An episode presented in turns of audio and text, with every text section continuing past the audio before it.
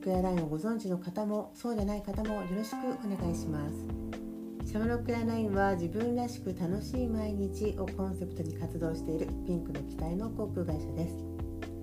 この時間は私シャムロックエアラインオーナーさや子が最近感じたことや思ったこと起きた出来事などを皆さんとシェアしていくゆるい時間となっております。私ね最近ねこれ気をつけようと思ったことがあったんで皆さんもどうかなって思う出来事なんですけどねあのよくほら人に相談することってみんなあるじゃないですか。ねあのその相談というか、まあ、それがそうだな愚痴に近いこともあると思う。うん、自分ではね分かってるんだけどもでも聞いてほしいっていうあの自分のこう気持ちってありますよね。だから表現としてはあまり良くないかもしれないよね。愚痴の場合だとね。で誰かの文句みたいになる時もあるよね。それは全然あるよね。うん。あっていいと思ってるし私も。でこういうことを思ったとかね。こういうことが頭きたんだよね。っていうこと。でこれはさ人としてはやっぱある感情だからなんかそういうの自分のずるさとかね。あと悪さもそうだな。うんだから決してきれい事ではないその言葉の数々っていうのそういうのをね、まあ、聞いてほしいっていうこともあっての、まあ、相談だったりするじゃない。でさこういう時って別に何か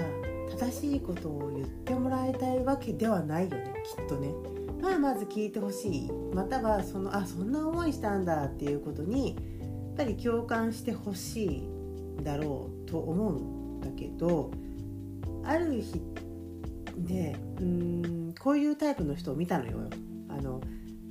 まあ、そういうね誰かがこうやってわーってちょっとこう自分の感情もね乗せてのまあムカつくなとか頭にくるなっていうことをまあ言ったと。そしたらねそこで帰ってきたのがなんか説教に近いんだよね。うん。その人はさ別に説教してやろうなんて思ってるわけじゃないんだよ。でも聞いてて説教に近いんだ。これなんかどうかなって思っててまあ正しいかもしれないよ。でもその場ではどうなんだろうって感じたよね。一緒になって言ってくれるわけではないんだよね。だからそれはさこうでこうなんじゃないの？っていうことは正しいのかもしれないけどすごい綺麗事並べられるともうそれ以上言えなくなるね。でさらにね私これが一番きついなと思ったのがそのそういうさ正論だったりとかこう正しいのはこっちよみたいなこと言われたあとあとはえー、っと自分の中にね罪悪感が残ると思うの。もう罪悪感を持たせるのって一番きつくない？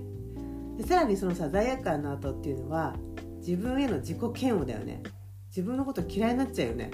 なんてこと言っちゃったんだろうって。でさらに言うと自分のことも嫌いだけどその場でそれを発した自分に対して恥ずかしくなるでしょ？ねそんなこと言わなきゃよかったって絶対思うよね。だからもうこれは正しいって言われてもそれが欲しいんじゃないんだよっていう時にもうそういう上からね私はその正し正しい答えを知ってればよっていうようなことをコンコンと言われるといやそれはきついなって思った。でも正解っていうのはさ何かの基準に対して正解なんだろうと思うの。だからそれが教科書に載ってる例えば学校の道徳で言うと正解なのかもしれないけどさ。そのこの場で言えばさ彼女がそうやっていろいろと自分の気持ちを吐き出してくれたっていう時に対しての正解ではないんではないかなって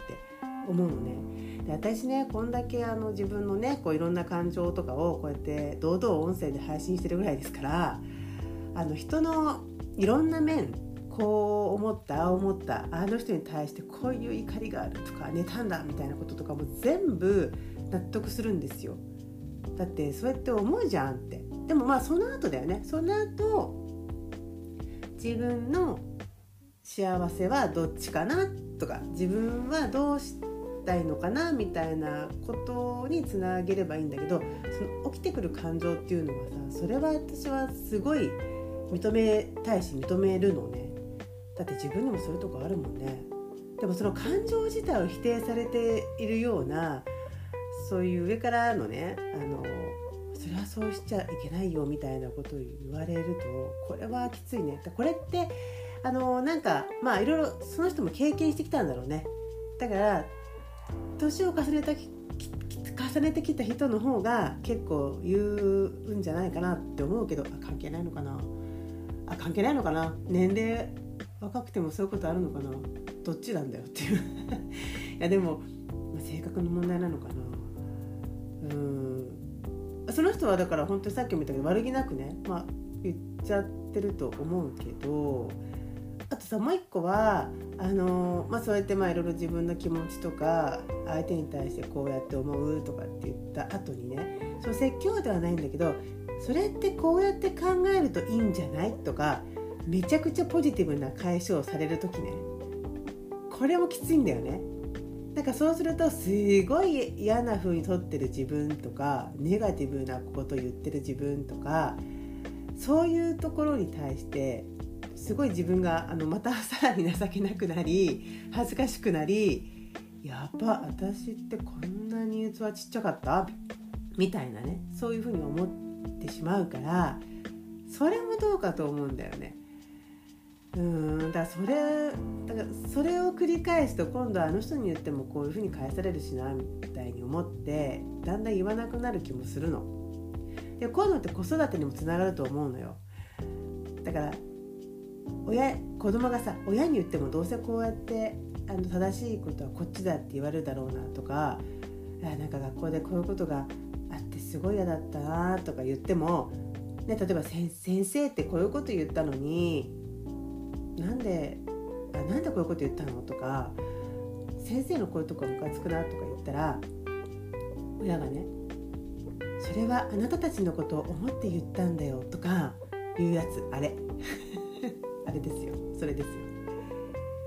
だから会社とかでもそうでしょ？おつぼねさんとかさ上司とかさなんであの言い方したの？とかひどくない？とか私ばっかりに仕事振ってさとか思ったりするじゃない。そういう時まあそれをとりあえず聞いてくれればいいのにいやそれはあなたのためを思ってだしとかあなたに期待してだしとかいうのをこう並べ立てられるのはいやそのやってきた本人が言うならいいよその上司がね「いやお前には頑張ってほしいんだよ」なんて言われたらさ私なんてコロッと変わっちゃうからねもう「あそうだったんですか?」みたいなもう私なんて超簡単な人間なんで少し褒められたら「あそういうことだったの?」なんて言ってまた頑張っちゃうんですけど